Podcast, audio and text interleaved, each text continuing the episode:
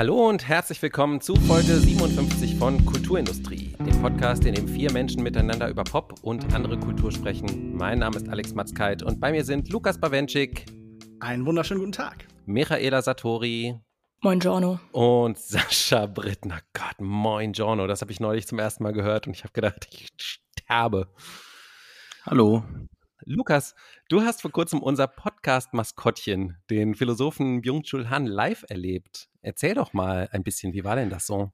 Ja, tatsächlich. An der Uni Heidelberg hat er einen Vortrag gehalten namens Der Geist der Hoffnung, eine philosophische Gegenposition zum derzeitigen Krisenmodus, was vor allen Dingen auch eine Vorstellung seines neuen Buchs Der Geist der Hoffnung, wieder die Gesellschaft der Angst war, kombiniert eben mit ein paar launigen Anekdoten darüber, wie er irgendwie in so eine Art Freundschaft und Streit mit Anselm Kiefer steht und irgendwie in Sozialwohnungen wohnt und es war alles sehr kurios. Er hat äh, das Publikum sehr wütend angefahren, weil es nicht wusste, was ein Wetterfleck Fleck ist. Ich habe das Ganze bei euch dann live getestet. Ihr wusstet es auch nicht. Es ist so eine Art Mantel, der oben noch so ein extra Cape hat. Und äh, er hat das Publikum dann so insgesamt ein bisschen gescholten, dass es nicht richtig Deutsch sprechen kann und zu viel Englisch spricht. Und das war schon ein bisschen kurios. Allgemein war das ähm, ein, ein etwas wirrer Abend. Also ich meine, die Buchpassagen klangen sehr bekannt. Man hat ein Konzept und äh, stellt es einem anderen gegenüber, nämlich den Optimismus der Hoffnung. Das eine enthält eine Negativität, das andere nicht. Das mit der Negativität ist das Gute. Soweit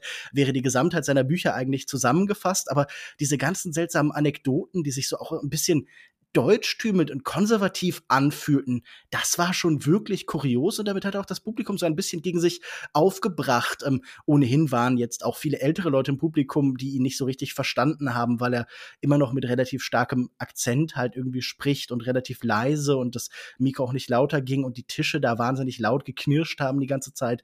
Ähm, es war jetzt sicher kein Abend, an den ich lange zurückdenken möchte, bis auf die Tatsache, dass ich jetzt weiß, was ein Wetterfleck ist.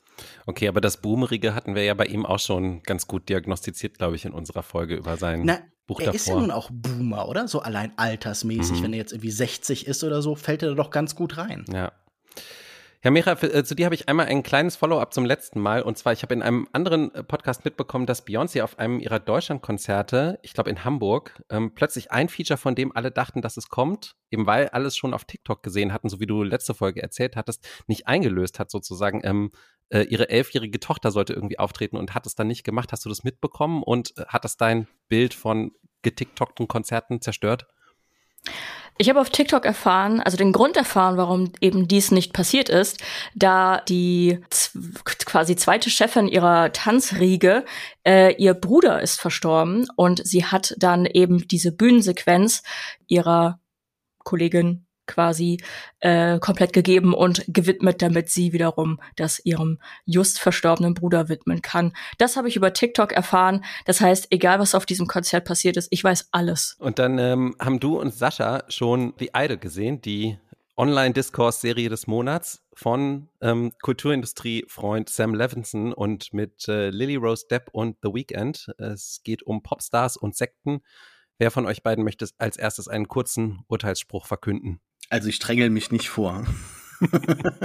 also, ich habe äh, schon, bevor ich die erste Folge überhaupt gesehen habe, ich dachte zuerst, ich weigere mich, weil das war mir schon zu viel zu sensationsgeil aufgeladen, das Ganze. Aber ich habe ein paar ähm, Video-Essays dazu gesehen, also random Menschen aus dem Internet, denen ich hin und wieder mal folge und die dann ihre Meinung zu irgendwas geben.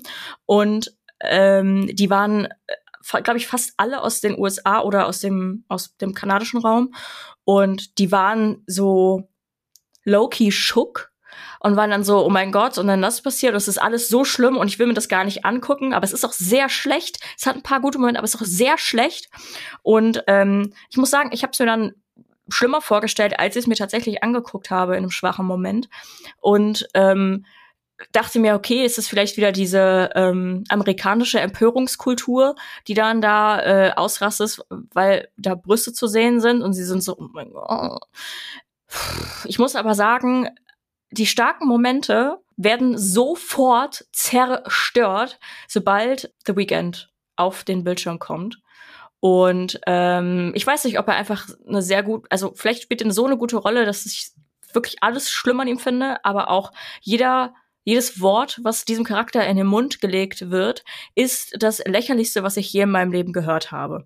Und deswegen kann ich es manchmal einfach derbe nicht ernst nehmen. Und ich glaube, die Serie hätte besser funktioniert, wäre es nicht so Thriller-mäßig und Gangster-Conman-mäßig aufgebaut, sondern vielleicht mehr in Richtung Stardom-Kritik, die natürlich auch mit einspielt und vielleicht sogar ein bisschen Comedy. Ich glaube, dann, dann wäre die Serie auch okay gewesen. Sie hat Comedy-Momente und sie hat auch starke Comedy-Schauspieler mit in der Serie. Ja, das wurde leider ähm, bedeutungsgeschwängert ohne Ende. Und ja, man hätte es auch sein lassen können, finde ich. Moment. Siehst du auch so, Sascha? The Weekend kommt auf den Bildschirm. Das habe ich irgendwie noch verpasst in den drei Folgen, die bisher rausgekommen sind. nee. Äh. Wow. naja, ist ja in dem Kontext durchaus erwartbar gewesen. Ja, ich ähm, bin auch überrascht über die Serie in vielfacher Hinsicht, ähm, wie wenig dann doch jetzt über sie so geredet wird ähm, und wie, ja, banal das eigentlich jetzt alles wirkt, nachdem da dieser große Rolling Stone Artikel erschienen ist vor ein paar Monaten und dann ja, hat man ja fast schon Angst gehabt, so darf ich die Serie überhaupt schauen? Äh, Mache ich mich damit zum Komplizen oder irgendwelche anderen Gedanken, die da so durch Social Media gingen. Und ich habe eigentlich gedacht, ich gucke da mal rein, ich lasse mich von gar nichts irgendwie beeinflussen. Und es ist ja irgendwie schwer zusammenzufassen, worum es jetzt in der Serie bisher eigentlich geht. Also klar, The Weeknd spielt da irgendwie so einen Typen, der in Hollywood mehrere Künstler um sich herum geschart hat und die in so einer Art Sekte um sich bindet, an sich bindet. Und einen, ein Popstar, Starlet, äh, gespielt von Lily Rose Depp, ist dann jetzt so das neueste Ziel und vielleicht auch sein, sein wichtigstes Ziel. Und er hat auch irgendwie mit allen natürlich so als typischer Kultlieder äh, dann halt Sex und oder es wird alles sehr vermischt. Aber ja, ich gebe Michaela recht, es, es, es ist lächerlich, ähm, wenn er zu sehen ist, aber die Figur soll auch, glaube ich, relativ lächerlich sein. Also ich, ich kann irgendwie der Serie momentan nicht wirklich zuschreiben, dass sie sich zu ernst nimmt. Also da ist irgendwie noch so ein Augenzwinkern dabei für mich und ähm, ich finde sie nicht gut, aber wenn alle Folgen jetzt schon draußen wären, ich glaube, ich würde sie bingen. weil sie eine ziemlich horny Serie ist und sie passt auch so irgendwie gerade so zu dieser Sommerluft, die so irgendwie herum ist um uns alle und äh, sowas leichtes, luftiges, genauso wie die Kostüme der DarstellerInnen und das ist irgendwie ein bisschen, was mich so in der Stimmung gerade anpackt und da sind noch so ein paar Figuren drumherum. Hank Azaria spielt, glaube ich, ihren Manager. Ähm, Eli Roth ist irgendwie der Tourmanager und alles sind so absolute over-the-top-Karikaturen von irgendwelchen Hollywood-Leuten. Und ich glaube irgendwie, dass das Ganze ganz witzig enden wird. Also ich habe da momentan irgendwie mehr Vertrauen als Zweifel bezüglich der Serie. Und ja, einige der Sachen, die The Weeknd sagt, ähm, sind natürlich schon lächerlich. Auf der anderen Seite Männer sagen eben auch oft lächerliche Dinge. Und eigentlich finde ich ihn so als Figur, so 2023 als Mann ganz gut getroffen. Äh, also es gibt da so einige diverse krasse äh, Screenshots, wo er dann halt eben Sachen sagt, die wie so aus so einem Porno klingen. Aber wir haben ja auch eine Kultur, die ist sehr von diesen Pornodialogen, auch von, von Amateur-Pornos durchdrungen. Und irgendwie passt das, glaube ich, zu uns, gerade zu unserer Zeit, ob wir das wollen oder nicht. Wir können ja noch mal checken, wenn sie dann beendet ist, ob sie noch ihr Versprechen gehalten hat oder nicht. Aber sonst würde ich sagen, gehen wir jetzt mal zum, zur Hauptspeise über sozusagen. Wes Anderson. Man hasst ihn, man liebt ihn, er ist einem egal oder man nutzt wahlweise TikTok-Trends oder generative Bild-KIs, um seine unverwechselbare Ästhetik nachzuahmen. Sein elfter Film heißt Asteroid City und er erzählt die Geschichte einer Meteoritenkraterstadt in der Wüste von Nevada, in der sich einmal im Jahr Astronomie-Nerds treffen, um ein besonderes Phänomen am Nachthimmel zu beobachten. Am gleichen Abend werden junge Wissenschaftsgenies für ihre bemerkenswerten Erfindungen ausgezeichnet. Deren Eltern sind natürlich ebenfalls anwesend, darunter der Kriegsfotograf Orgy Steenbeck, gespielt von Jason Schwartzman, dessen Frau gerade gestorben ist, und der Filmstar Mitch Campbell, Scarlett Johansson. Dazu kommen Tom Hanks als Steenbecks Schwiegervater, ein US-General, Wissenschaftler, Schulkinder, singende Cowboys und überraschenderweise ein Alien, das ganz kurz vorbeischaut. Das Ganze spielt 1955 und man muss noch sagen, dass die Geschichte innerhalb des Films eigentlich ein Theaterstück ist und dass der Film darum noch die Rahmenhandlung eines Fernsehspecials strickt, in dem die Entstehung des Stücks erzählt wird ganz schön kompliziert. Äh, in dieser Rahmenhandlung sehen wir unter anderem Brian Cranston als Erzähler, Edward Norton als Autor und Adrian Brody als Regisseur. Miha, ich glaube, du gehörst ähm, eher so zur Fraktion der Anderson-Agnostiker. Wie fandest du denn Asteroid City? Ja, da ich da relativ agnostisch rangegangen bin, konnte ich nicht so sehr enttäuscht werden und äh, wurde es auch nicht. Ich fand den Film erstaunlich gut und auch sehr witzig. Ich habe viel gelacht und bin obsessed mit äh, diesem Wesen, was da aus dem Himmel kommt. Und ich lieb's. Und ich hätte es gerne auf einem Poster eingerahmt und würde es mir an die Zimmerwand hängen. Ähm, natürlich ist es so ein bisschen dieser typische Wes Anderson Humor mäßige, manche Sprüche da denke ich mir auch so, ja, okay, wir haben es verstanden.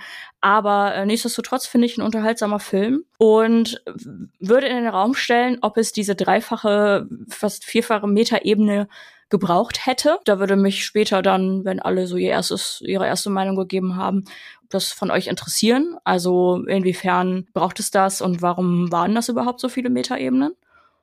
Ja, also war okayer Film. Kann man sich auch mit Leuten angucken, die ähm, Wes Anderson gar nicht kennen ähm, und gar nichts damit anfangen können. Ich fand es aber auch bemerkenswert, dass jetzt mittlerweile schon Filme zu TikTok-Trends gemacht werden. Das finde ich interessant. Crossmedial. Also zu diesen äh, Metaebenen habe ich definitiv noch Gedanken, aber erst möchte ich Lukas kurz fragen, hast du den Eindruck, dass Wes Anderson sich noch weiterentwickelt so als Regisseur? Kommen da überhaupt noch neue Dinge hinzu oder macht er jetzt eigentlich einfach nur immer so sein Ding immer weiter?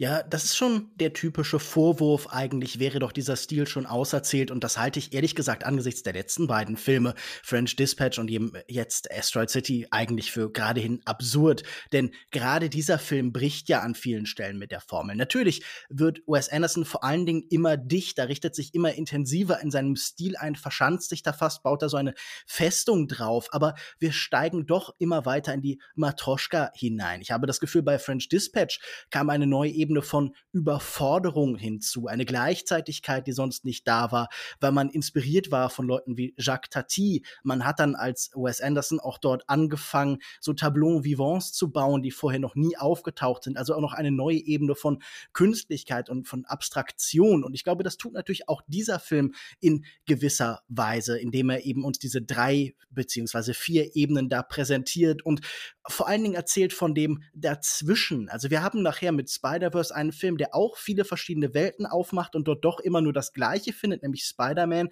Und auch Wes Anderson hat dort ähnliche Figuren, aber ihm geht es ja nun sehr stark um die Differenzen. Und ich finde, hier sind nun auch sehr viele sehr clevere Konstruktionen. Also zum Beispiel, dass wir da diese relativ simple Landbevölkerung haben im Nirgendwo, die aber gespielt wird von so Ostküsteneliten, also von Leuten, die halt irgendwie ähm, bei Strasbourg oder Adler oder vergleichbaren Leuten irgendwie ganz stark basierend auf eben, ja, der Method irgendwie so ihre eigenen Welten entwerfen. Versionen so von Tennessee Williams und Elijah Kazan und Arthur Miller und natürlich haben wir auch irgendwie Meisner und Crawford hier irgendwie angedeutet. Und äh, diesen Bruch finde ich ganz spannend, weil er so ein bisschen auf etwas anderes verweist. Denn wir haben hier, würde ich sagen, einen Film über zwei Level von Forschung, zwei Forschungsrichtungen. Zum einen ist 1955 natürlich das Jahr, in dem das Space Race beginnt, in dem plötzlich die Menschheit sich noch mal stärker vielleicht nach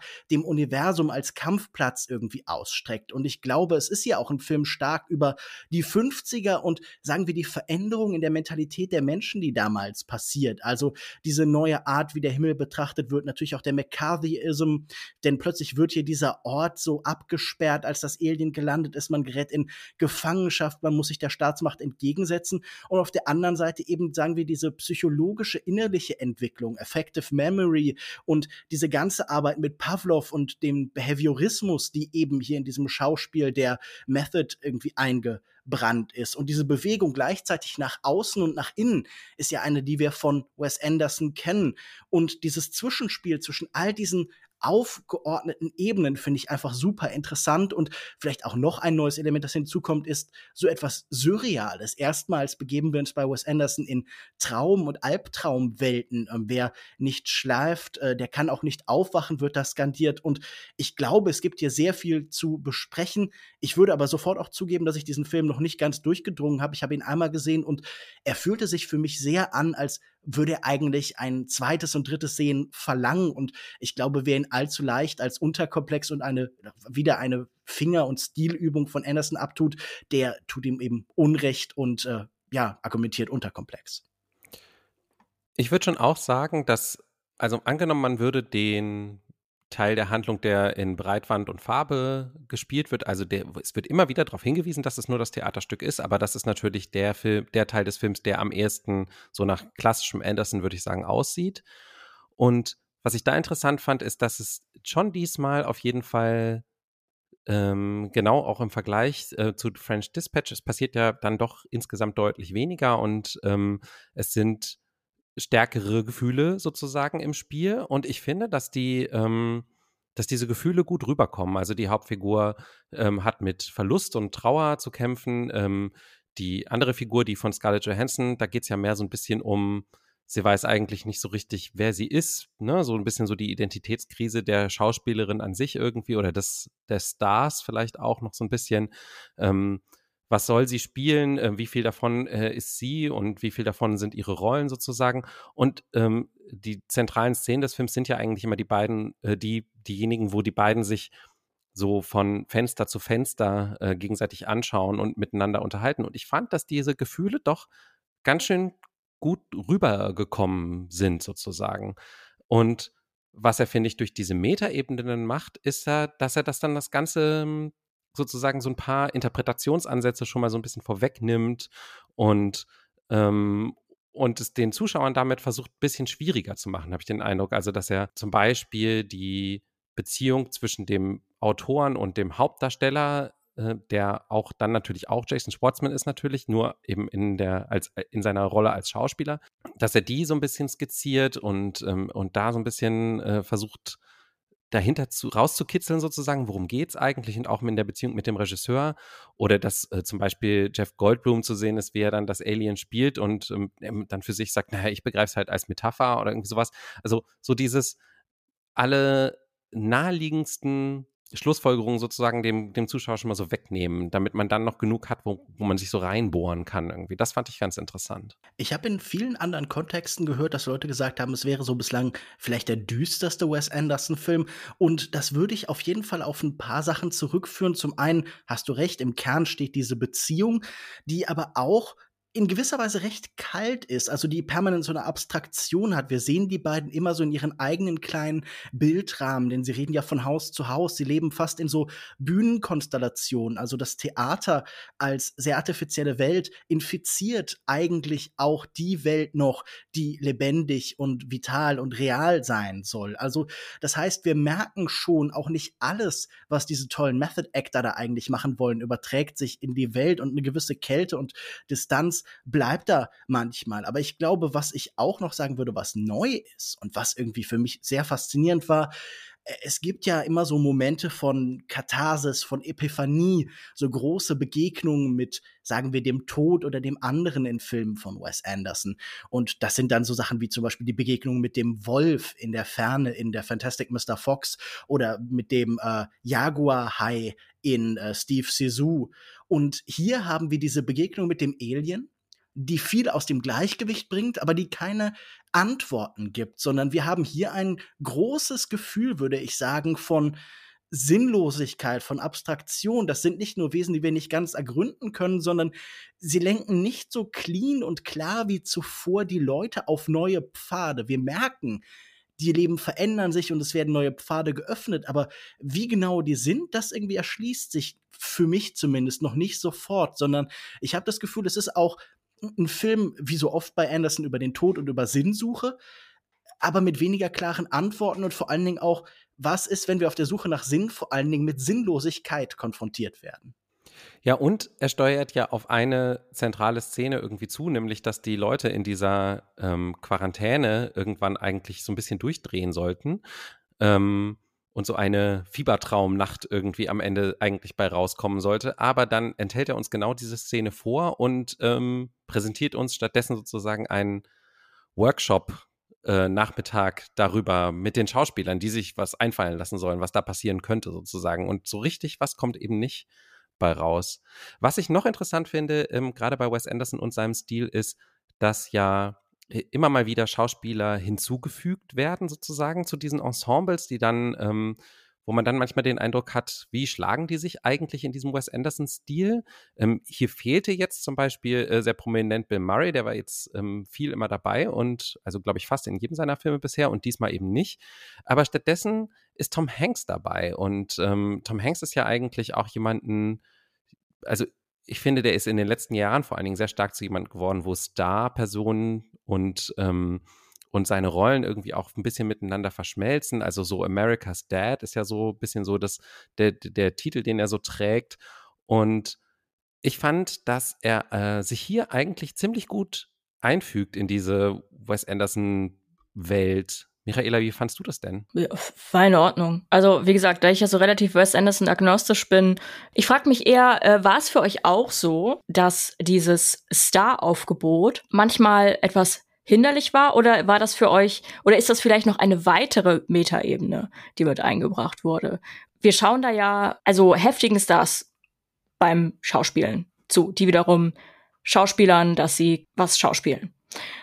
Und ich dachte mir manchmal, gerade so äh, gegen Ende taucht noch eine ähm, gerade sehr erfolgreiche Schauspielerin auf. Und ähm, ich dachte mir so, what the fuck? Was macht sie denn hier? Und dann war ich wieder so, ah ja, okay, ich muss dem Film weiter zuhören, weil gerade anscheinend wichtige Dinge gesagt werden.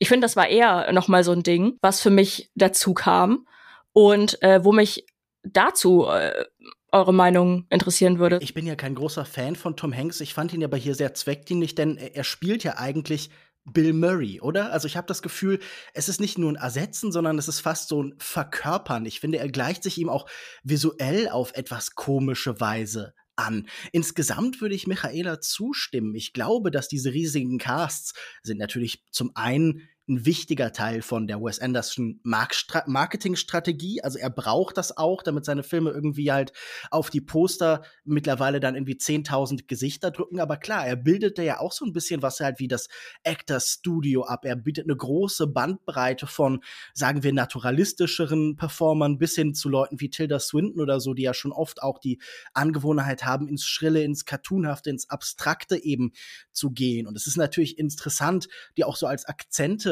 einzusetzen. Und ich glaube, es geht eben auch darum, dass er, sagen wir, ähm, im Vergleich wie jemand wie Jacques Tati zum Beispiel auch, so die Sehnsucht hat nach einem Kino, das in irgendeiner Form vielleicht demokratisch ist, also dass eine Gleichwertigkeit herstellt und dadurch, dass man selbst vergleichsweise triviale kleine Rollen mit großen Stars besetzt, bekommen die natürlich einen ganz eigenen Akzent, weil das ist dann nicht mehr einfach ein Tankwart, sondern das ist dann irgendwie Matt Dillon oder das ist dann irgendwie Steve Carell als Motelbesitzer und ich finde, das hat schon irgendwie einen ganz bemerkenswerten Effekt und auch Margot Robbie, die in einer kleinen Rolle auftaucht, ist natürlich irgendwie interessant, weil sie so diese Frage nach einer Legacy stellt, weil ich habe das Gefühl, die Scarlett Johansson Rolle Mitch Campbell spielt ja nun relativ explizit natürlich auf Marilyn Monroe ein, die in dieser Zeit eben auch schwer hadert mit ihrer Identität, mit ihrer Rolle, die nicht ernst genommen wird, die äh, das Schicksal, das hier auch Scarlett Johansons Charakter in gewisser Weise nachspielt, dann äh, nicht allzu lange danach eben erleiden sollte. Und ich glaube,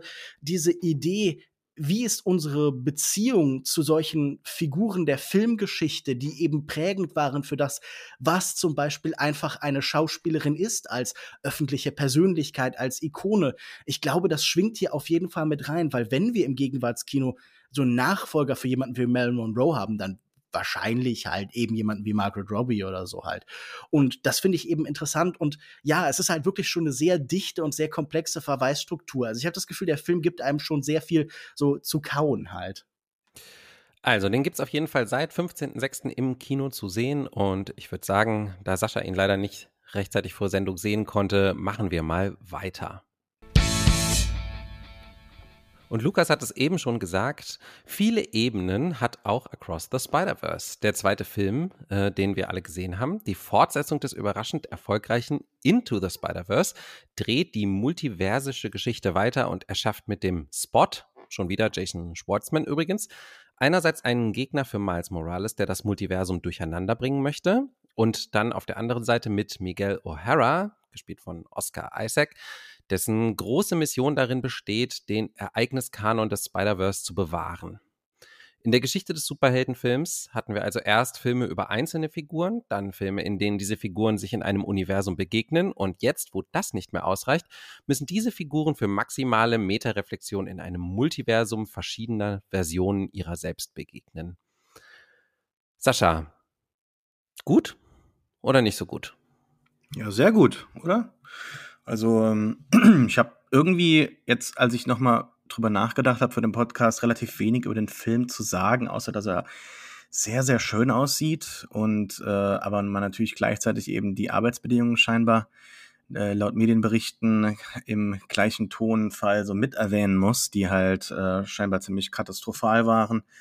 Leute lange Überstunden gemacht haben, aber auf der anderen Seite, ne, das Resultat lässt sich sehen. Damit soll das nicht äh, äh, gerechtfertigt werden, nicht falsch verstehen, aber es ist halt auch ein Film, der nach sehr, sehr viel Arbeit, nach sehr, sehr viel Handwerk aussieht und ähm, beeindrucken kann. Also ich bin sehr, sehr glücklich über diesen Erfolg vom Spider-Verse, der eher in, bei ganz vielen Animationsfilmen zu so einer Revision ein bisschen geführt hat. Also wir haben nicht mehr diesen 2000er Pixar Dreamworks Look, sondern wir haben jetzt endlich mal bisschen mehr verspielte Animationen. So Disney hatte damit, äh, wie hieß er, Paper, Paperman, Paperback, ich weiß nicht mehr. Und das andere war so, wie hieß das immer, Feast. So Anfang der 2010er, jetzt 2010er, so ein paar Kurzfilme gehabt, die auch Oscars bekommen haben, wo man mal ein bisschen was anderes wieder probiert hat, aber sich nie getraut hat, so Mainstream-mäßig was anderes zu machen. Und das hat dann jetzt zum Beispiel auch äh, bei anderen Filmen dann doch schon geglückt. Wir hatten ja auch einen besprochen, nämlich Puss in Boots, der auch bisschen was anderes gemacht hat. Insofern, ähm, ich finde ähm, ein, ein wirklich wunderbarer, schöner, anzusehender Film. Ähm, man muss natürlich auch so ein bisschen in den Film reingehen, glaube ich, mit dem Wissen, dass es halt so eine Art äh, Matrix Reloaded ist. also ich war äh, nicht geschockt davon, habe das auch vorher bereits gewusst, äh, lange auch vor Startdatum des Films. Meine Begleitung nicht. Damit meinst du, dass es nur der erste von zwei Teilen ist und dass ja, das, also dass er auf einem nee, das ist im Prinzip endet? ein, wenn man so will, ja, der, die Filme haben unterschiedliche Titel, aber eigentlich ist es ja eine lange Geschichte mit einer, äh, mit einem großen Plot und der dann einfach aufhört in der Mitte. Und ähm, ja, das kann ein bisschen unbefriedigend wirken, aber ich fand schon, dass bis zu diesem Punkt alle Figuren einen Arc durchlaufen haben, den man als abgeschlossen bezeichnen kann. Und ähm, ja, ich finde es sehr schön, dass man diese sehr bekannte und auch so auch im Live-Action äh, bereits sehr reflektierte Figur des Spider-Mans nochmal hier ein bisschen unter die Lupe nimmt. Ich weiß jetzt nicht, ob ich da jetzt schon so Abnutzungseffekte sehe bei diesem ganzen Multiverse-Storytelling. Aber ich glaube, dass das hier alles noch relativ frisch ist. Und gerade weil auch Spider-Man so eine sehr reiche Comic-Geschichte hat, wirkt es halt jetzt nicht irgendwie so hingeworfen. Ähm, ich ich glaube, dass er schon der beste Charakter ist, an dem man das Ganze so reflektieren kann. Ob am Ende dann halt viel darunter steht, weiß ich nicht. Auch so ein bisschen das, was hier die ganze Zeit verhandelt wird. Es geht um Kanon-Events, die nicht vermieden werden äh, dürfen. Und wenn das passiert, dann bricht alles zusammen, was ja auch wieder so ein Meta-Kommentar ist auf das Ganze. Also ich würde den anderen mal das Wort überlassen, aber ich bin eigentlich aus dem Kino gegangen mit einem sehr guten Gefühl. Ich habe mich sehr gut unterhalten gefühlt. Es ist ein langer Film, der sich nicht lang anfühlt, der ganz viele tolle Sequenzen hat, die einen äh, wowen können, aber auch viele kleine Momente hat, wo ich wirklich so dachte, okay, es ist schon wirklich sehr lange her, dass ich mich mal tatsächlich für einen ja, oder für mehrere Superheldenfiguren tatsächlich so interessiert habe und die mir auch viel bedeutet haben. Insofern ein, ein schöner Tapetenwechsel, was sonst so das, das Genre angeht. Äh, Lukas, du hast hingegen im Vorfeld geschrieben ähm, bei uns, dass du Popkultur noch nie äh, so zynisch erlebt hast wie mit dieser Multiversumsstrategie. Please elaborate. Ja, ich muss sagen, äh, mit diesem Film und The Flash hatte ich wirklich keine große Freude. Äh, ich habe dem natürlich in der sinnvollsten Form Ausdruck gegeben, und zwar in äh, eine vier Zeilen für einen Bitte-Spitte-Part von Echo Fresh und Farid Bang. Also das heißt, die Endreime passen. Ich habe nämlich geschrieben, das ist mein Spider-Verse. Du magst das Spider-Verse. Ich spider leider, denn ich bin scheinbar Spider-Averse. Sie reden über Kanon, ey. Ich glaube, ich schieße auf Marvel mit einer Kanon, ey. Und das ist vielleicht irgendwie das Peinlichste, was ich hier je geschrieben habe. Ich habe so mittelmäßig funktioniert. äh, aber, aber zumindest, äh, genau, zumindest sind meine Hype-Man hier am Start. Nein, ähm, ich muss sagen, es ist irgendwie alles so ein bisschen frustrierend. Ich denke die ganze Zeit, hier ist ein Level stellenweise von Abstraktion, von Sprunghaftigkeit, von reinen Formen und Bewegungen, an denen ich Spaß haben sollte. Ich sehe schon, was hier die künstlerischen Ambitionen sind. Also man arbeitet sich ja ganz deutlich so am Einfluss von, sagen wir, Siebdruck von alten Comics an. Also das heißt, man ist ja bei Andy Warhol und bei der ganzen Pop Art und bei Roy Lichtenstein. Ich dachte auch ganz oft an die Combine Paintings von Robert Rauschenberg. Ich habe nur oft das Gefühl, diese Collagenhaftigkeit ist eben nicht Ausdruck von einer persönlichen Vision, ist nicht der Versuch, irgendeine bestimmte Form von avantgardistischem Zeitgeist auszudrücken, sondern eben nur eine nackte, blanke Notwendigkeit, immer mehr und immer dichter zu bilden. Also ich glaube, wir haben alle das Spider-Man Spider-Man gesehen, wo sie aufeinander zeigen. Wir haben dann noch mal die äh, Kinoabbildung in dem letzten großen Spider-Man-Film gesehen und jetzt wiederholen wir das Ganze noch mal mit Hunderten und Tausenden von Spider-Mans. Das ist eine sehr nackte, sehr zynische Selbstüberbietungslogik und man hat auch nie das Gefühl, diese Figuren. Aber mit einem Augenzwinkern in dem Film hier, oder? Ja, aber das macht uns doch nicht besser. Natürlich ist das alles permanent. Da gebe ich dir recht. Da gebe ich dir also, recht. Ich habe schon mehrfach gesagt hier auch im Podcast, als es um Bo Burnham ging, Self-Awareness äh, rettet dich nicht. Nee, klar. Aber so schlimm ist es doch dann. Wertet, sollte man es doch nicht dann werten, oder? Ich habe nur das Gefühl, wenn eben alles permanent mit dem Augenzwinkern ist, wenn alles auch so körperlos und gewichtslos ist, weil man ja eben in jedem Multiversum noch einen Spider-Man findet. Ohnehin, dass man am Ende der Welt immer nur einen neuen Spider-Man findet, finde ich dann doch auch irgendwie so ein bisschen tragisch.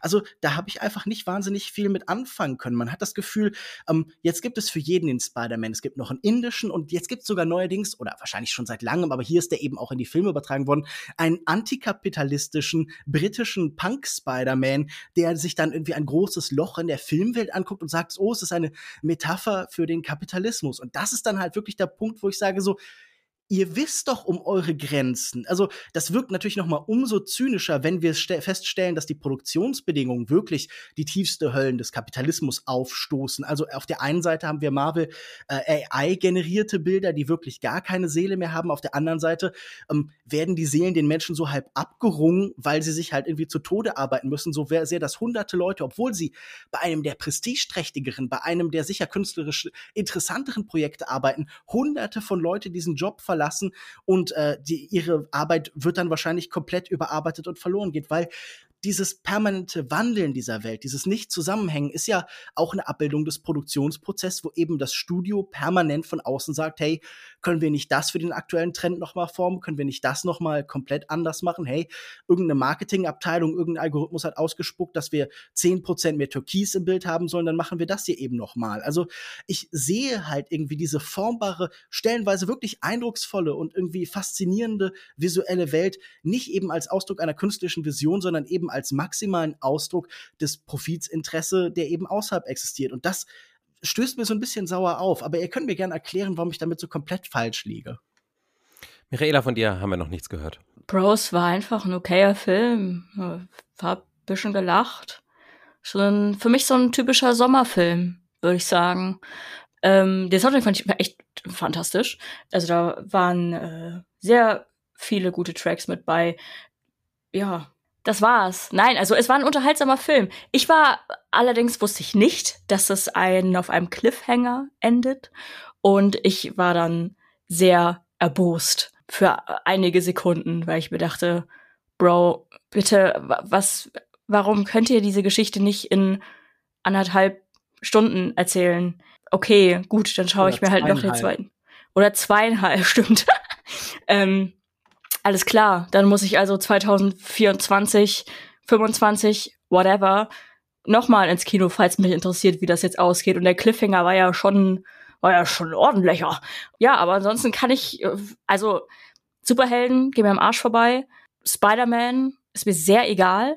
Deswegen habe ich da wenig Emotionen zu, was jetzt irgendwie die ähm, Umsetzung angeht. Äh, der viel gelobte ähm, Artstyle und eben dieses eklektische Mischen von ähm, Stilen, aber das alles so in diesem ähm, Comic-Rahmen gehalten, finde ich gut. Ich finde auch interessant, dass sie so mit diesen äh, alten Animationsstyle oder mit dem in Anführungszeichen alten Medium Comic so viel arbeiten. Also generell irgendwie diese diese Rückbesinnung auf ähm, traditionellere Techniken, die natürlich auch, auch tausendfach digitalisiert wurden und so. Es sieht halt einfach nur traditioneller aus, obwohl es digital ist. Aber ich finde auch die kleine, die kleine Marketing-Anekdote mit dem, ähm, ich glaube, Elfjährigen oder so, der äh, die Lego-Sequenz gemacht hat, den sie eingekauft haben, damit er die Lego-Sequenz macht, finde ich super. Fand ich entertaining. Das ist so ein, ich weiß gar nicht warum, also ich, ich, es kann daran liegen, dass ich zwei Wochen Urlaub hatte. Ich bin tiefenentspannt. Für mich war das ein äh, unterhaltsamer Film. Also mich nervt auch dieses, okay, wir machen jetzt acht Millionen Dimensionen und Storystränge auf. Das hat aber Marvel und auch DC haben die halt so an sich. Da muss man halt mit umgehen. Deswegen, ähm, wenn man es nicht mag, muss man es halt lassen oder sich auf diese Storystränge einlassen oder einfach einfach sich nicht dafür interessieren. also für, ich für Kenner wahrscheinlich super, dass da irgendwie Spider-Man 2099 und Spider-Man aus den 60er Jahren miteinander sind. Ja, aber ansonsten, ich habe ein bisschen gelacht. Meine ähm, kalte tote Seele war entzückt. Und wenn ihr für den Sommer, weil ihr nichts Besseres zu tun habt, es regnet den ganzen Tag, gewittert, geht euch Spider-Verse angucken. Ich glaube, ich hänge bei euch allen so ein kleines bisschen dazwischen, denn ich fand den Film schon auch ganz gut eigentlich. Also von seiner künstlerischen Qualität jetzt mal ganz abgesehen, finde ich es schon mit dieser Multiversumsgeschichte ganz interessant, diese Idee mal aufzumachen. So, ähm, wie ist das eigentlich, wenn man eine Geschichte neu erzählt in einer etwas anderen Iteration? Müssen dann exakt äh, bestimmte Dinge ähnlich passieren, damit man am Ende mit einem Charakter ähm, auf einem Charakter endet, der dem anderen gleicht, dem den, der, der vorherigen Version. Also ich meine, ähm, äh, das ist ja eben die Geschichte von Spider-Man. Es gab erst die Peter Parker-Version und dann gab es die Version von Miles Morales und damit eben am Ende sozusagen die, die Spider-Man-Figur zumindest vage ähnliche Motivationen hat, müssen eben bestimmte Ereignisse ähnlich passieren. Und das ist ja eigentlich auch das, was man als Kinozuschauer immer wieder, wenn es irgendeine Art von Reboot, ähm, neue Erzählung einer bekannten Geschichte gibt, ähm, so ein bisschen mitmacht, dass nämlich man eigentlich von dem Surprise der ursprünglichen Geschichte, oh, jetzt passiert dieses Ungewohnte, dass man eigentlich schon weiß ungefähr, was passieren wird, aber man, man bewegt sich halt hin zu so einem Suspense, dass man halt weiß, okay, anscheinend müssen bestimmte Dinge passieren, damit ähm, aber, aber ich weiß halt nicht, wie sie es genau machen. Und ähm, das sozusagen auf so einer Metaebene als, als Story zu machen, finde ich eigentlich eine, eine witzige und eine kluge Idee. Ähm, der ganze Kapitalismuskritik von äh, Lukas kann ich natürlich trotzdem voll unterschreiben. Das ging mir auch tierisch auf den Keks, dieses, man sichert sich in alle Richtungen ab, ähm, um und, und, und sagt die ganze Zeit, ja, ja, das wissen wir ja alles, aber äh, genau, wie das er gesagt hat, nur weil man es, ähm, nur weil man es äh, sich dagegen absichert und nur weil man sozusagen das einmal anspricht, äh, heißt nicht, dass es dadurch weniger schlimm ist. Ähm, was ich mich gefragt habe, ist, hat das Superhelden-Genre dadurch inzwischen auch so ein bisschen sich eigentlich selber bankrott erklärt, wenn es eigentlich zeigt, die ursprünglichen Geschichten ziehen nicht mehr. Man muss jetzt so stark auf die Metaebene gehen, um überhaupt noch was Neues zu erzählen. Wie seht ihr das denn? Ja, gut, das ist natürlich ein Statement, das ich schon seit fünf, sechs, sieben, acht Jahren unterstreichen würde. Ich habe das Gefühl, diese Frage nach Kanon, die du beschreibst, die äh, dient hier ja auch irgendwie so ein bisschen so einem, einem anderen Zweck, habe ich das Gefühl, weil ähm, wenn wir uns angucken, Vorbilder für den letzten war definitiv, also für den letzten Spider-Man-Animationsfilm war definitiv auch das Lego-Movie. Und es geht, glaube ich, auch immer so ein bisschen darum, wir haben jetzt diese neuen Multiverses, die oft so die Gesamtheit der, sagen wir, des, der IPs einer Firma abbilden. Das heißt, wenn wir bei Space Jam sind, ist alles, was Warner Brothers da auf dem Server hat, ist Teil dieser Welt. Und auch hier entwickeln wir uns ja logischerweise dorthin. Irgendwann wird in diesem Film alles abgebildet sein, was eben im Besitz von Marvel, von Disney eben ist. Das heißt, ähm, was erzählt wurde im Lego-Movie war ja, hier ist dieser Katalog und das ist eine Möglichkeit zur Selbstermächtigung. Damit, ihr könnt damit bauen, was ihr wollt. Und auch diese Kanongeschichte hier läuft ja in gewisser Weise darauf hinaus, okay, du kannst dich dem verweigern, Miles. Also wir wissen es nicht genau, vielleicht werden sie auch bei, wie bei Flash, vielleicht sagen irgendwie, okay, man muss eigentlich doch bestimmte Dinge akzeptieren, aber für wahrscheinlicher halte ich aktuell, dass sie eben davon zählen würde, hey, das ist eine Möglichkeit zur Selbstentfaltung, zur Selbstbestimmung, aber sie ist eben an dieses spezifische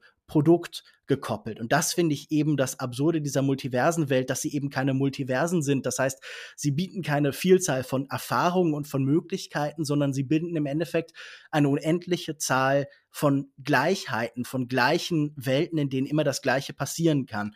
Und ähm, selbst wenn uns diese legomovifizierte Freiheit dort geboten wird, ist das ja immer noch gekoppelt eben an das spezifische Angebot dieser Firma. Und das finde ich irgendwie das Interessante miteinander verkoppelnde. Ich würde zu diesen ähm, Beiträgen von den Elfjährigen sagen oder so. Also, das ist doch eigentlich auch ein gutes Beispiel, wenn jemand hier für so eine große Produktion arbeiten kann, dann können Elfjährige ja auch eigentlich wieder in die Bergwerke, oder? Das ist doch auch äh, kein Problem. Das würde ich sagen, das ist die Zukunft kurzer Eindings. Also, naja, es ist ein bisschen zynisch. Man kann einfach nur sagen, man kann auch froh sein, dass sie seine Idee nicht einfach geklaut haben, in Anführungszeichen, und ihn quasi für seine Kreativität und seinen Skill entlohnt haben. Ich glaube, nee. es sind halt einfach hunderte von Leuten gegangen und sie brauchten Ersatz. Stimmt, dann einfach einen elfjährigen Kanadier fragen.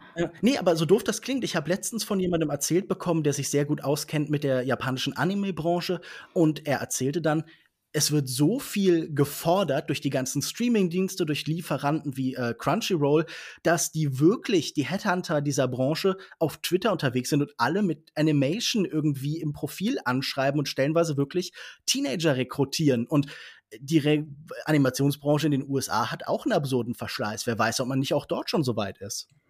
Bro, jede Medienbranche. Aber ja, äh, Sascha, klar. Ja, aber jetzt, jetzt gehen wir ein bisschen zu weit, oder? Also ihr sprecht da definitiv vielleicht ein Phänomen an, aber das hat ja jetzt nichts mit diesem kleinen Einwurf zu tun. Also das kann ich jetzt nicht ernsthaft stehen lassen. Das finde ich doch ein bisschen lächerlich. Und, äh, er war übrigens auch schon 14, dementsprechend ist es ja nicht so schlimm. Absolut maximalistisch, äh, was, was Zynismus angeht. Ich möchte gerne ein paar Kernpunkten, die du erwähnt hast, so widersprechen. Also ich finde es beachtlich, dass du jetzt sagst, der Film würde alles so hinstellen, als wäre das gegeben und es wäre immer gleich während der Film ja in ihrer äh, in äh, der Hauptfigur die Möglichkeit gibt, anders zu entscheiden, durch die Handlung der Figuren auch zeigt, dass eben bei anderen Figuren das auch nicht so sein muss. Und das habe ich als Kommentar auf andere Filme verstanden. Also hier der Hauptcharakter dieses Films zeigt anderen Universen, wie es gehen kann und da droht dann eventuell sofort die Gefahr, dass etwas kaputt geht, auseinandergeht. Aber das kann man eigentlich vielleicht auch flicken oder vielleicht für. Ich bin mal gespannt, wie jetzt der Film ausgeht ähm, und wie das Ganze dann halt beendet wird. Aber ich glaube auch, dass äh, es ist so, wie du es sagst. Ähm, es wird zu einer Art Selbstbestimmung äh, Entfaltung der eigenen Persönlichkeit hingehen äh, und äh, als Kommentar vielleicht zu lesen sein, dass sich andere Filme doch mehr trauen sollten, weil der Film hier hat sich ja doch schon einiges getraut und ähm, endlich mal getraut, auch das zu machen, was Comics schon lange machen. Also das wurde ja eben auch angesprochen. Ähm, diese Erzählungen, die wir haben, diese Crossover, die jetzt immer noch irgendwie so als großes Ding hergehalten haben bis vor wenigen Jahren, auch jetzt nicht mehr ziehen. Jeder eigentliche neue Film, ob jetzt eine neue Figur eingeführt wird, wie so Shang-Chi oder sowas, ist ja eigentlich auch schon wieder ein Team-Up äh, Film, weil da ganz viele andere Figuren mit dabei sind in dem Kreis der, der, der Figur, die dann ganz zentral wichtig sind. Und im Prinzip hat man keine Figuren mehr wie bei den Avengers, die zusammenkommen, sondern Teams, die schon zusammenkommen und dann schon wieder so gegenseitig spielen können. Und das kennt man ja in den Comics schon wirklich seit vielen, vielen Jahrzehnten. Und die Comics sind ja auch viel weiter und waren da auch immer experimentierfreudiger oder bereit, sich vielleicht auch einfach so abzulegen, auf die Fresse zu fallen. Und ähm, da sind ja schon Crossover What-If-Geschichten und äh, die Universen, die äh, kollidieren, nicht nur äh, Multiversen an Figuren, sondern auch Comic-Universen, Marvel versus DC wird ja auch irgendwann bestimmt mal noch jetzt kommen, da James Gunn das Ganze übernommen hat, vielleicht in zehn Jahren, wer weiß. Das sind jetzt Entwicklungen, die irgendwie weit in der in der Zukunft stehen. Aber ich finde jetzt doch schon endlich mal so einen Sprung in die wirklich abgefahrenen Welten der äh, Comicwelt spannend. Und ähm, dass man das sich auch nicht vielleicht so richtig im Live-Action-Format getraut hat oder sich vielleicht sogar eher dem Comic angenähert hat in dem Stil hier, finde ich dann nur irgendwie logisch. Und dass man jetzt auch diesen äh, Geschichten folgt, nachdem eigentlich alles andere bereits erzählt ist, halte ich auch für logisch. Insofern ist das dem Film nicht als äh, ja, Makel anzu, äh, anzusehen, sondern ich finde, das ist eher ähm, total logisch, wie das Ganze funktioniert. Also ist das, ist das nicht jetzt auch sowas, was man erwarten konnte, nachdem alles andere bereits erzählt war, dass das jetzt so kommt? Also für mich ist Spider-Verse gar nicht so überraschend gewesen damals, als der auch erschienen ist. Also nicht, dass ich jetzt sage, uh, ich bin der große Prophet, ich habe es vorhergesehen oder sowas, aber das war jetzt endlich so der Durchbruch in den Comic-Geschichten oder in der Adaption von Comic-Geschichten, äh, der gebraucht wurde nach dem äh, Endgame, buchstäblich dieser Filme. Äh, und wir sehen ja auch, auch jetzt, dass, dass die, die failen ja alle am Box Office ganz, ganz massiv. Und ähm, dieser Film scheint was anderes äh, besser zu machen. Ich finde immer so faszinierend, dass sich das für mich nie so abseitig anfühlt, wie es eigentlich sein müsste. Also ich würde dir sofort zustimmen. Viele von diesen Figuren, die mittlerweile mit einer großen Selbstverständlichkeit einem breiten Publikum vorgeführt werden, waren vor fünf oder vor zehn Jahren noch völlig unbekannt, beziehungsweise bekannt eben in einem spezifischen Kreis von Comic-Enthusiasten. Und ich frage mich, warum sich das nie neu und nie anders fühlt. Also warum ich bei einem, keine Ahnung, Shang-Chi oder was du gerade angesprochen hast oder bei den Eternals oder so, warum ich da von außen und auch wenn ich die Filme dann schaue, von innen immer denke, nein, das fühlt sich genauso an wie das vorher. Also das ist ja irgendwie schon auch immer eine recht ähnliche Textur. Und ich würde sagen, ja, du hast recht, das ist logisch. Ein Film ergibt sich immer logisch aus dem nächsten. Und wir können ja auch so diese Endpunkte, sagen wir, die Comichelden-Singularität irgendwie auch schon vor uns sehen. Die Universen prallen irgendwann ineinander. Irgendwann muss früher oder später Marvel gegen DC kämpfen oder sowas. Das heißt, diese Fragen von IP werden dann noch expliziter in den Mittelpunkt gerückt. Wir sind ja schon so weit, dass eben Kanon-Diskussionen, was würde ich sagen, vor 20 Jahren oder so noch auch was sehr Obskures war, etwas, das man so in Foren unter Nerds irgendwie geführt hat, das ist jetzt das, das Zentrum, nicht nur das, sagen wir, Plot- und narrative Zentrum, sondern auch so ein bisschen das emotionale Zentrum dieser Geschichte. Und das finde ich ja schon irgendwie auch, also faszinierend ist es auf jeden Fall, was da passiert. Ich wünschte nur, mich würden auch die Filme selbst interessieren. Ich habe das Gefühl, sie bluten immer so ein wenig an so die Metadiskussionen aus, weil sie schon zur Hälfte Metadiskussionen sind. Ja, wo wir äh, jetzt schon auch bei dem anderen Film bei Metaebenen waren und jetzt auch bei äh, Lukas Beitrag, habt ihr auch das Gefühl, dass eben das meiste an äh, Medien, die wir gerade konsumieren, nicht mehr ohne Metaebene existieren kann. Also dass gerade alle so ultra hyped auf Metaebenen sind. Also wir hatten es jetzt natürlich bei Asteroid City, wo wir vier, fünf, whatever Meta-Ebenen hatten. Wir haben ähm, jetzt gerade hat ja auch Black Mirror die sechste Staffel. Es wurde jetzt auch ausgestrahlt. Das ist ja quasi Meta-Ebenen die Serie, aber da war auch eine Folge oder mehrere Folgen, die haben sich sogar mit äh, Streaming-Diensten und quasi mit so einem Netflix-Abklatsch in äh, auf einer Meta-Ebene selbstreferenziell miteinander beschäftigt und da waren auch tausend Ebenen und jetzt haben wir auch diesen Film, der nicht nur verschiedene Meta-Ebenen hat, sondern natürlich auch Multiversen. Glaubt ihr, dass wir jetzt in den nächsten Jahren noch viel, viel mehr von eben diesen multidimensionalen und Metaebene Medien haben werden, weil wir gar nicht mehr, also weil ein, ein Storystrang ist zu langweilig für uns? Also ich glaube schon, dass wir das noch eine Weile ertragen müssen. Ähm, ich hoffe aber auch, dass es sich bald irgendwann ähm, ändert. Beim Superheldenfilm habe ich tatsächlich das Gefühl, dass es ein Ende dieses, dieser Dominanz eventuell ähm, ankündigen könnte. Das wäre auch so ein bisschen meine Hoffnung. Ich glaube, jetzt, wie lange sind es jetzt? 15 Jahre ungefähr, ähm, bisschen mehr, reicht jetzt auch. Ähm, so seit, seit Beginn des MCU zumindest. Äh, wenn man noch ein bisschen weiter zurückgeht, würde ich mal sagen, es sind jetzt vielleicht 20, 25 Jahre. Es wäre jetzt okay, finde ich, wenn, ähm, wenn man jetzt schon sieht, dass sie quasi nach jedem Strohhalm greifen, um überhaupt noch Geschichten erzählen zu können, wäre es jetzt okay, wenn sie auch einfach irgendwann wieder so ein bisschen in der Kiste verschwinden. Und ähm, so allgemein, weiß ich nicht. Ähm, ich habe ja, ich hänge ja nach wie vor an dieser Theorie, dass es uns nur mal äh, so richtig so ein gutes Stück dreckiger gehen muss, dass wir mit dieser Nabelschau aufhören, ähm, um, um mal wieder so ein bisschen äh, irgendwie zu gucken, wie können wir eigentlich, was können wir eigentlich für Geschichten ähm, erzählen, die in die Zukunft blicken. Also äh, meine große Hoffnung liegt da tatsächlich auf dem Klimawandel, was unsere Geschichten angeht. Da haben wir ja, glaube ich, schon mal drüber gesprochen. Noch dreckiger, mach mal keinen Scheiß, Alex. Da habe ich gar keinen Bock drauf, wenn ich ehrlich bin. Nein, wenn ich mir diese Diskussion angucke, habe ich das Gefühl, wir sind wieder so in den 80ern, frühen 90ern, oder? Das ist ja eigentlich so die Postmodernismus-Diskussion eigentlich. Da hat man ja dann sprich über Leotard und so die ganze Zeit über Meta-Erzählungen halt eben erzählt und die Frage. Ja, aber das halt habe ich eben auch gedacht, aber das war damals ja schon auch noch mal ein bisschen anders, ne? Oder? Also. Ja, klar. Es war halt noch nicht diese Kapitalismus-IP.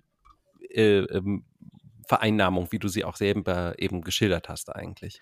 Ich, ich würde dir zustimmen, dass bestimmte Sachen neue Qualitäten eingenommen haben, aber ich habe das Gefühl, wir reproduzieren schon sehr stark, was dann auch, keine Ahnung, bei Francis Fukuyama steht oder sowas, der ja das Ende der Geschichte nicht unbedingt nur als, als positiven Prozess begriffen hat, sondern auch eben so eine, ja, so eine, eine Verortung des letzten Menschen von Nietzsche und so da drin gesehen hat und so. Ich habe das Gefühl, wir sind natürlich bei vielen so systemischen Theorien und äh, alten Erklärungsprinzipien. Also ich weiß halt gar nicht, ob das so unbedingt neu ist oder ob das das halt nicht nur sich immer neu präsentiert, also ob nicht auch die, sagen wir, die Metadiskurse, wie wir sie gerade sprechen, sich so als neu verkaufen mit der Logik von eben Produkten, ob nicht auch die Diskurse so kommodifiziert worden sind, dass sie sich eben als immer neue verkaufen müssen, während sie dann eigentlich doch alter Wein in neuen Schläuchen sind. Also ich glaube, da ähm, geht das auf die jeweils nächsthöhere Ebene, was hier eben sich als neu verkaufen muss.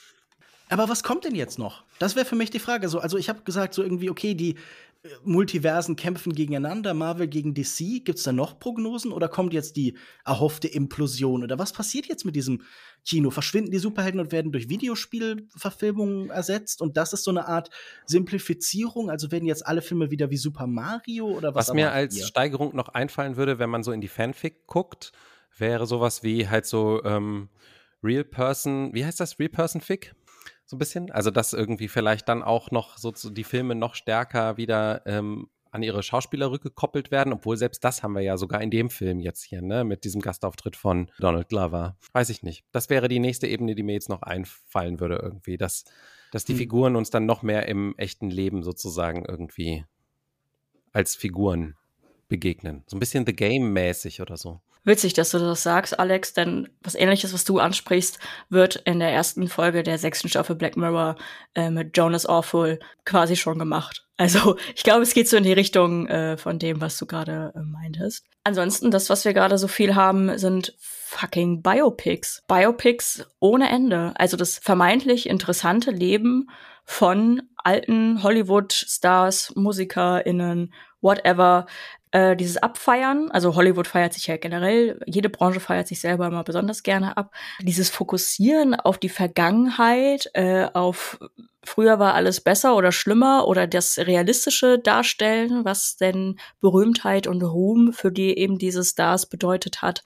Ähm, ich schwöre, ich hasse Biopics. Ich will mir die Scheiße nicht angucken. So, es juckt mich nicht. Wenn die Leute nicht mal drei, wenn die nicht mal 30 Jahre tot sind, wenn die nicht mal zwei Minuten tot sind, dann ist so das neue Biopic, verfilmt von Quentin Tarantino zu, keine Ahnung, einem von den Milliardären, die in diesem U-Boot gestorben sind. What the fuck, Digga?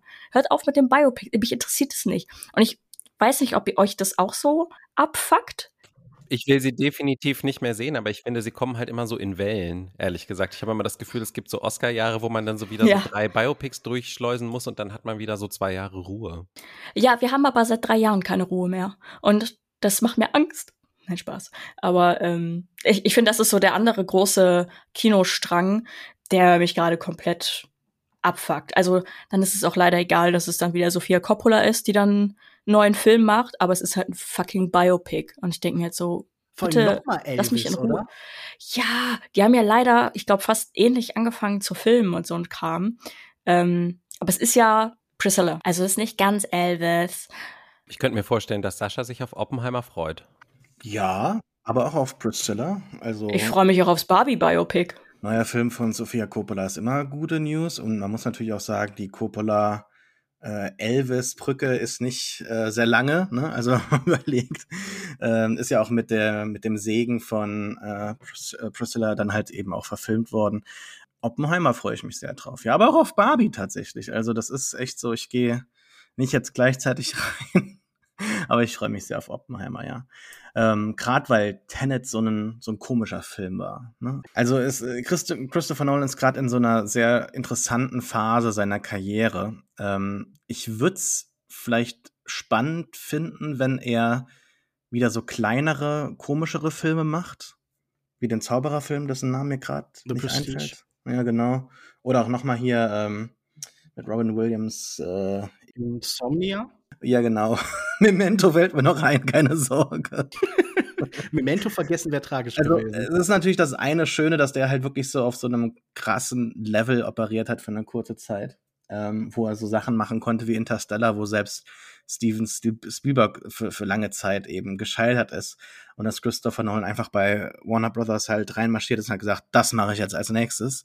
Und, äh, und dass das auch dann so gut funktioniert hat. Nach Tenet, was ja auch so völlig kompromissloser Film war, äh, bin ich sehr gespannt, was jetzt mit Oppenheimer kommt. Also die Trailer überzeugen mich nicht. Ich finde, das Poster sieht scheiße aus.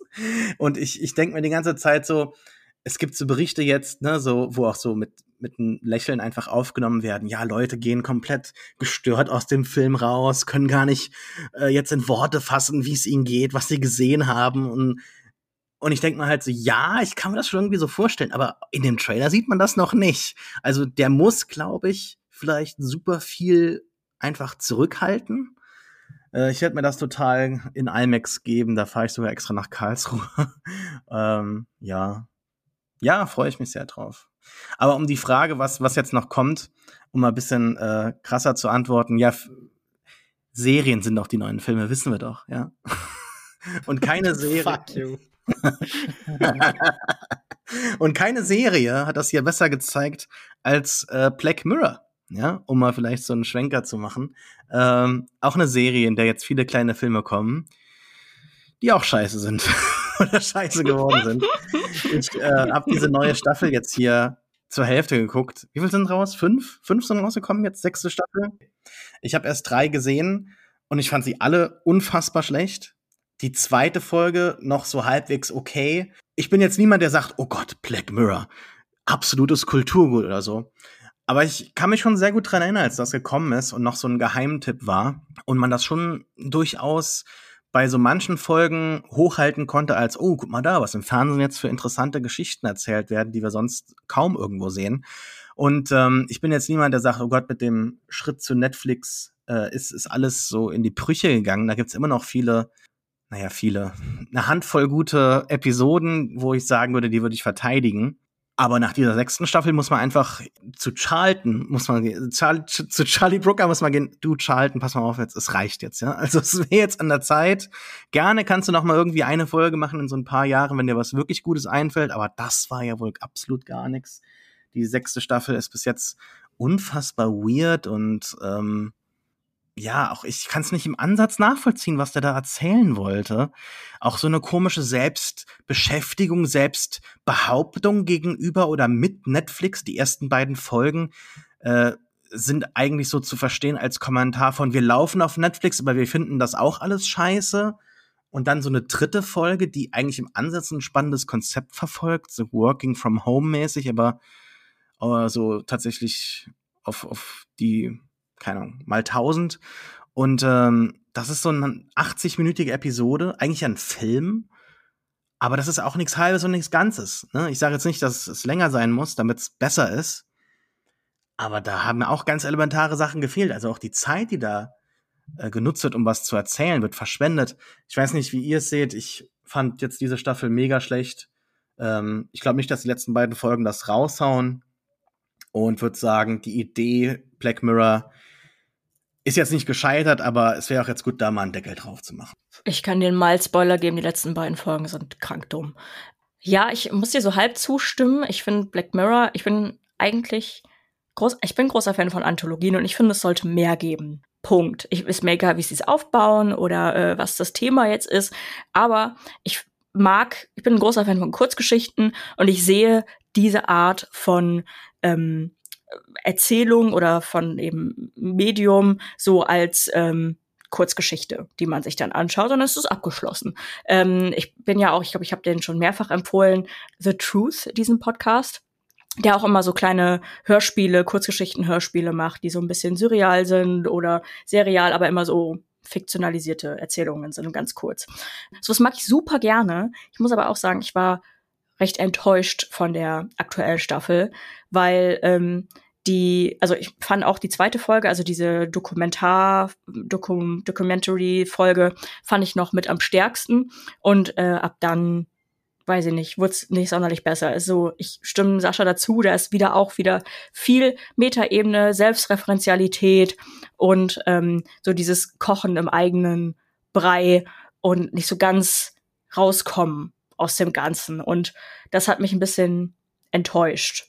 So. Nichtsdestotrotz finde ich, ähm, kann es ruhig mehr davon geben. Aber wenn sie sich quasi in der letzten Folge sehr viel mit dem Medium oder mit Social Media und ähm, Technik oder Zukunftstechnik ähm, beschäftigt haben, beschäftigen sich ja jetzt in dieser Staffel viel mit Medienkonsum, eigenen Rechten und ja auch mit diesen Work-from-Home-Sachen und äh, Sens Sensationalismus und so. Ähm, Reality-TV, das alles geht da so ein bisschen rein. Also quasi Medienkonsum und was dieser Medienkonsum zurückspiegelt. Und das ist so für mich ein bisschen dieses verbindende Element in der Staffel. Macht es aber am Ende des Tages auch nicht besser, weil äh, ich weiß nicht, was es war. Es war relativ stumpf an manchen Stellen. Fand's schade. Aber generell würde ich sagen, wie gesagt, mehr Anthologien. Also sowas wie auch Love, Death and Robots. Das ist ja auch äh, eine Anthologie und bin ich auch, ich will nicht sagen, ich bin Fan von, aber finde ich gut anzusehen. In Ordnung. Dann würde ich sagen, in Anbetracht der Zeit kommen wir langsam mal zu unseren Empfehlungen. Und ähm, da würde ich jetzt mal Lukas das erste Wort geben. Ich habe einen neuen Podcast gehört und der heißt If Books Could Kill. Er ist gehostet von Michael Hobbs und Peter Shemshiri, beide Journalisten slash Akademiker im weitesten Sinne. Und sie beschäftigen sich mit etwas, das nicht so intensiv besprochen wird, oft mit, sagen wir, populärwissenschaftlichen Büchern, Non-Fiction-Büchern, die aber ähm, breit rezipiert werden und die ähm, zu diesem unangenehmen Arm, sage ich mal, der amerikanischen Non-Fiction, der Populärwissenschaft gehört, die so an Bahnhofsbuchhandlungen auslegen und die so in in, in TED-Talk-Logik daherkommen, die große, komplexe Konzepte so auf Schlagwörter runterbrechen, auf unterhaltsame Anekdoten, die man erzählen kann, um mal ein paar Beispiele zu nennen. Die erste Folge handelt von Freakonomics von Stephen D. Levitt und Stephen J. Dubner, die sich da ja immer, ähm, das ist auch irgendwie so ein Buch, das ich als Teenager gelesen habe und irgendwie fasziniert war, die sich aufspielen, als würden sie jetzt Ökonomie noch mal ganz anders denken, beziehungsweise durch Economics die Welt nochmal anders formen. Oder sie reden über in der zweiten Folge Outliers von Malcolm Gladwell, aus dem zum Beispiel dieses etwas absurde und wissenschaftlich überhaupt nicht unterlegte Konzept stammt, dass man etwas 10.000 Stunden lang tun soll, um es wirklich zu meistern und zu beherrschen. Und ich muss sagen, ähm, ich mag den Stil der beiden. Es wird viel recherchiert. Sie ähm, sprechen hinter den Kulissen mit einer ganzen Menge Journalisten und Wissenschaftlern, um sich da abzusichern. Und äh, ich finde, das fertige Produkt wirkt ähm, gleichzeitig irgendwie so gesprächsmäßig fließend angenehm, also nicht tratschig, aber auf jeden Fall irgendwie unterhaltsam. Aber man merkt, dass es das Produkt von sehr viel Aufwand, von sehr viel vorhergehender Recherche ist. Und das ist bei den schwergewichtigeren Büchern, die hier dann, sagen wir, attackiert werden, auch notwendig. Also so Sachen wie zum Beispiel The Clash of Civilizations von Samuel P. Huntington, das immer noch wahnsinnig viel an Universitäten Universitäten gelehrt wird, obwohl es halt extrem fragwürdig ist. Oder den erfolgreichsten Wirtschaftsratgeber aller Zeit, Rich Dad, Poor Dad von äh, Robert Kiyosaki. Und äh, ich muss sagen, das ist irgendwie ganz angenehm zu hören und man hat immer das Gefühl, man ähm, bekommt ein bisschen eine Perspektive auf Bücher, die äh, wahnsinnig präsent sind, so als, als Hintergrundrauschen der Kultur, aber die vergleichsweise wenig gelesen wird. Aber wenn man ehrlich ist, man möchte seine Zeit jetzt auch nicht mit The World is Flat von Thomas Friedman, dieser einer ewigen Sammlung von Anekdoten eben verbringen oder mit Hillbilly Elegy von J.D. Vance, der jetzt äh, endgültig zum Rechtsextremen dann gerückt ist, nachdem er lang genug einige Liberale getäuscht hat. Er wäre jetzt der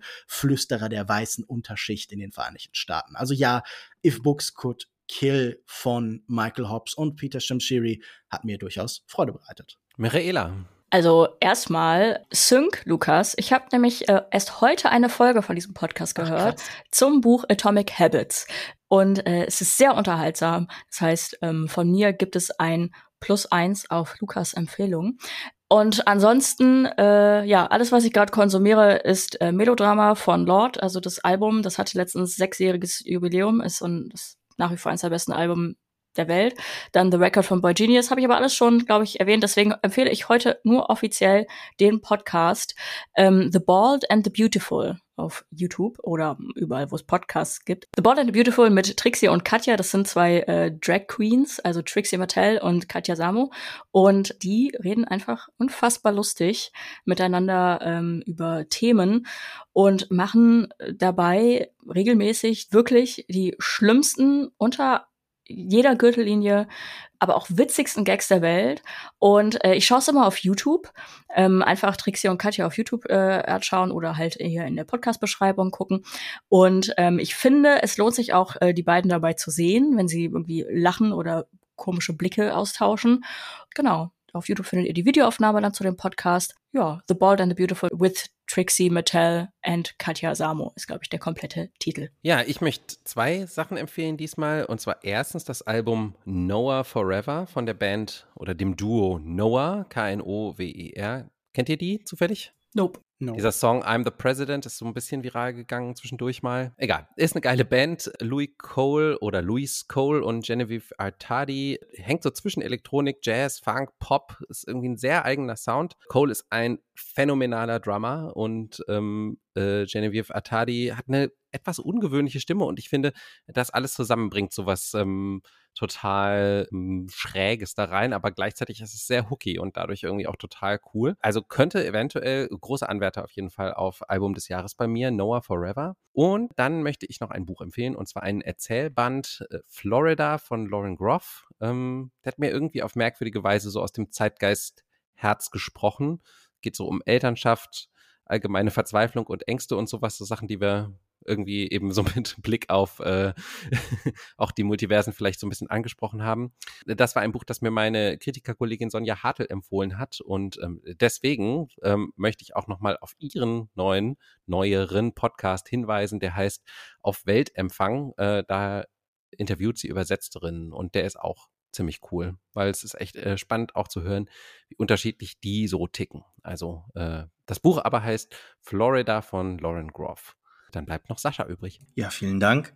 Wir befinden uns noch bei dem Zeitpunkt der Aufnahme im Juni und gerade feiern wir neben dem äh, Pride Month auch noch äh, den Jurassic June, in dem Jurassic Park äh, der Film äh, gefeiert wird, der jetzt 30 Jahre alt wird. Und ähm, ich habe hier schon längere Zeit ein Buch stehen, relativ äh, dick, nicht allzu teuer, dass so ein bisschen Making-of mit noch ein bisschen mehr Sachen dabei ist. Heißt Jurassic Park The Ultimate Visual History von James äh, Mottram. Und wer jetzt so zum Beispiel diese Making-of-Bücher aus den 90ern hat, von Don Shade zum Beispiel, der wird da jetzt nicht super Neues finden oder wer sich überhaupt mal mit so ein bisschen der Entstehungsgeschichte beschäftigt hat, findet dort keine neuen Dinger, aber es sind doch schon sehr viele kleine Details dabei, die Spaß machen, inklusive auch vielen so authentisch nachrekreierten Props aus dem Film oder äh, ja Storyboards und äh, Drehbuch, äh, Drehbuchauszüge, also sehr, sehr viele kleine Sachen noch dabei für Fans.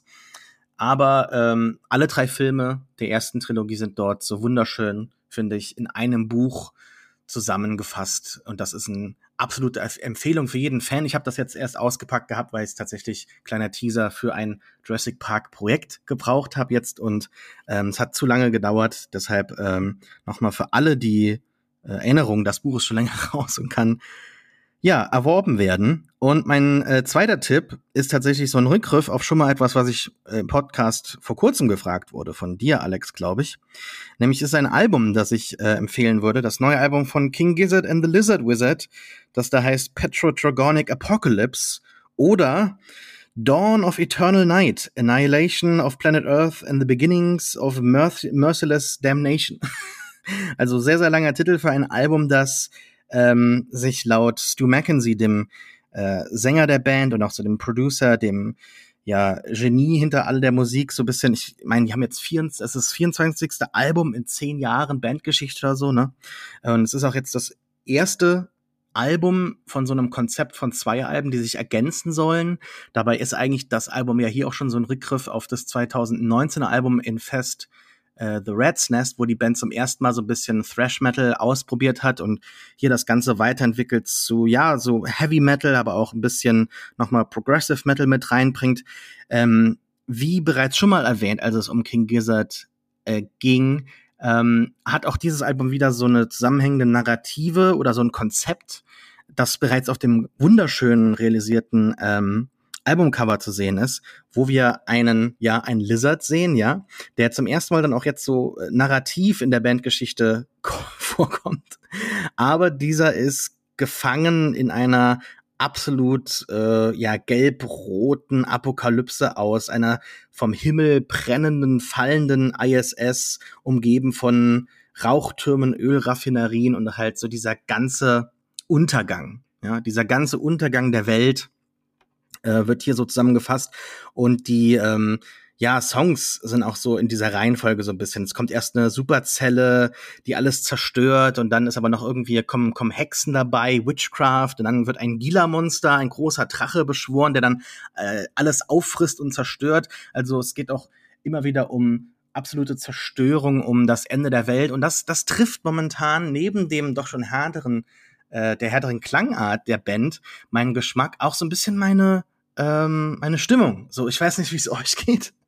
Aber ich äh, finde aktuell diese Temperaturen und die apokalyptischen Messungen, die wir teilweise sehen, von zum Beispiel der durchschnittlichen Oberflächentemperatur des Atlantiks mit Anomalien von mehr als zwei Grad oder 1,5 Grad äh, Erhöhung äh, im Vergleich zum normalen Wert.